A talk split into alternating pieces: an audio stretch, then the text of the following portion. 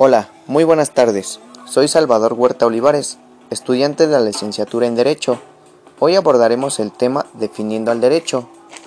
Es difícil llegar a una única definición de lo que es y representa el derecho.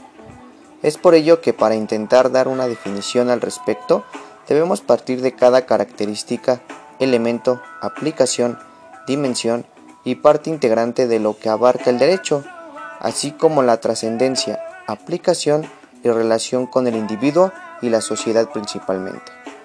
Debemos partir de la acepción de derecho como un producto de la cultura dada por cada momento de la sociedad. Sin embargo, partimos de que no todo orden legal puede considerarse o nombrarse como derecho, pues existen valores que legitiman la denominación entre los que se encuentran la justicia, la seguridad jurídica y el bien común. Se considera el derecho como una producción de la sociedad plasmada por el legislador en donde trata de englobar a todos aquellos fenómenos de índole social, político y económicos, mientras que correspondan al juez aplicarlo y lo hace desde la perspectiva de lo moral, con la finalidad de emitir resoluciones o sentencias justas y apegadas a derecho. El derecho surge como resultado de todos los cambios sociopolíticos, pero las mismas serán quienes pongan en jaque al mismo sistema normativo, pues al igual que las relaciones interpersonales, pondrán a prueba la eficacia y la presencia del derecho, pues el mismo no puede ser ni producto ni base de lo estático, inmóvil o del conservadurismo, podemos preguntarnos, ¿qué hace tan presente y perdurable al derecho? Sin duda que el derecho se mantenga presente en la sociedad atiende a su obligatoriedad, la cual a su vez requiere del elemento de coercibilidad, es decir, de la probabilidad de imponer actos de coacción para mantener incolume a la norma jurídica. Hablamos de norma como aquella materia prima con la que el derecho se hace presente y es a través de ella que busca mantener los principios que lo rigen. En especial al principio de justicia, pues la sociedad siempre clamará por lo justo, siempre esperará que la norma o ley no lo agobie o sujete de manera no razonable, pero sobre todo justa, pues ha sido en muchas ocasiones que el derecho lleva la armonía a la sociedad. En un principio hablábamos de que para poder conceptualizar al derecho debemos analizar las características que lo fundamentan. Así entonces tenemos que como principales características, este no está presente en la naturaleza, sino que el mismo es el producto de la humanidad, pues describe y regula la conducta externa y social del hombre, en la medida en que analiza su deber ser lo que implica que tenga como finalidad lo correcto responsable, pero sobre todo lo justo.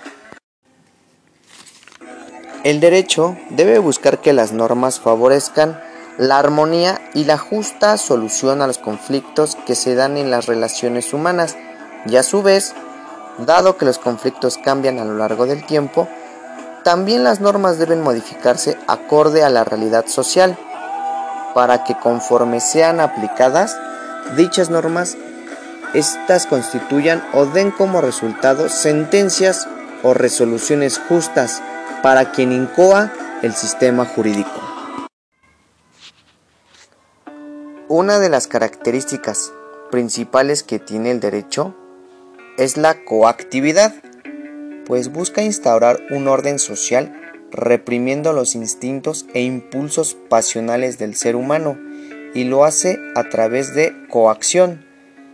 Debemos reconocer que no toda conducta social es o puede ser materia del derecho, pues el orden social puede y será también materia de la moral y de la costumbre social. Lo que sí es un hecho es que el derecho debe moderar el activar el actuar del poder frente a la sociedad pues si bien el derecho modula los actos de la sociedad, también debe evitar que quien detenta el poder no active de manera arbitraria o menoscabe los derechos de los ciudadanos. El derecho, sin importar a quién se le aplique, debe garantizar un orden pacífico y permanente o duradero, y que mantenga la finalidad de las instituciones sociales, pues el derecho no solo busca un control de la sociedad a través de la fuerza o coacción, pues podría darse un abuso del poder. El derecho debe tener una función no solo de control, sino humanizadora.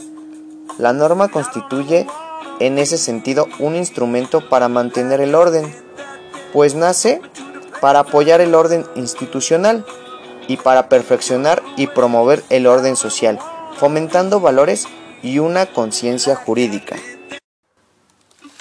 Debemos entender que el derecho resulta necesario e ineludible, dado que estamos constituidos en una sociedad, y con ello resulta necesario regular las relaciones de los seres humanos para orientar sus actividades e imponer un orden en las relaciones humanas, y cuando se presenta algún conflicto, el derecho interviene para solucionarlo, tratando de satisfacer de manera justa las necesidades humanas.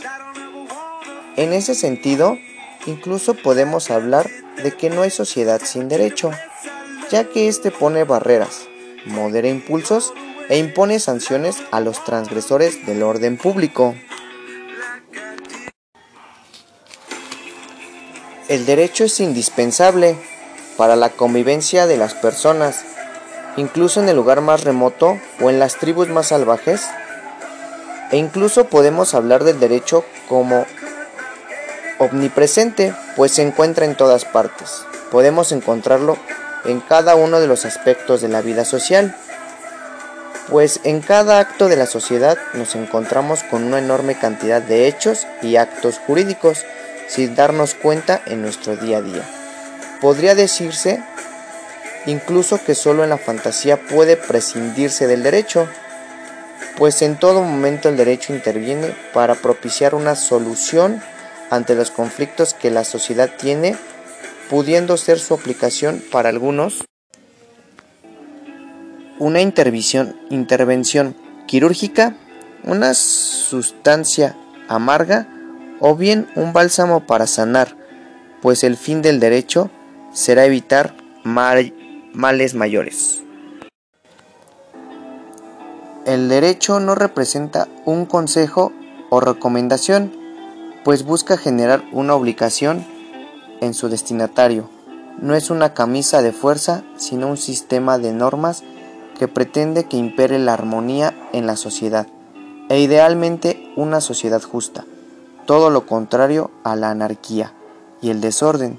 El derecho debe ser siempre impulsado por el respeto y el reconocimiento de la persona humana. El derecho nace desde la perspectiva de un deber hacia los demás y un respeto hacia los deberes sociales. Representa un ordenamiento racional y se impone por la fuerza de la razón, aunque en algunas ocasiones utilice la fuerza física para frenar las conductas antijurídicas, aunque en la mayoría de los casos busca, busque realizarse mediante el consenso, la confianza y otros medios éticos y psicológicos. También puede considerarse al derecho en esta tarea de regular un Estado en un papel de agente vengativo, pues el Estado como némesis puede una vez que haya echado a andar la maquinaria de la justicia, imponer coactivamente su imperativo incluso a través del castigo, el cual puede consistir en retribuir, incapacitar, disuadir y rehabilitar a la sociedad, buscando en todo momento resolver los conflictos de una manera más razonable y civilizada.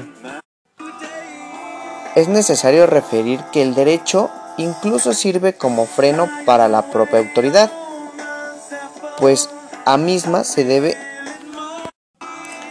Es necesario referir que el derecho incluso sirve como freno para la propia autoridad, pues la misma se debe constreñir al mismo. Si buscamos definir al derecho, debemos partir de que es un concepto análogo, pues se aplica a varias realidades.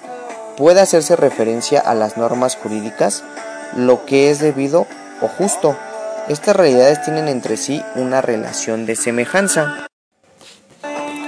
En definitiva, la definición conceptualizada personalmente es que sin personas o véase sin sociedad interactiva no existe el derecho y las normas no podrán ser aplicables, no existiría la vida jurídica.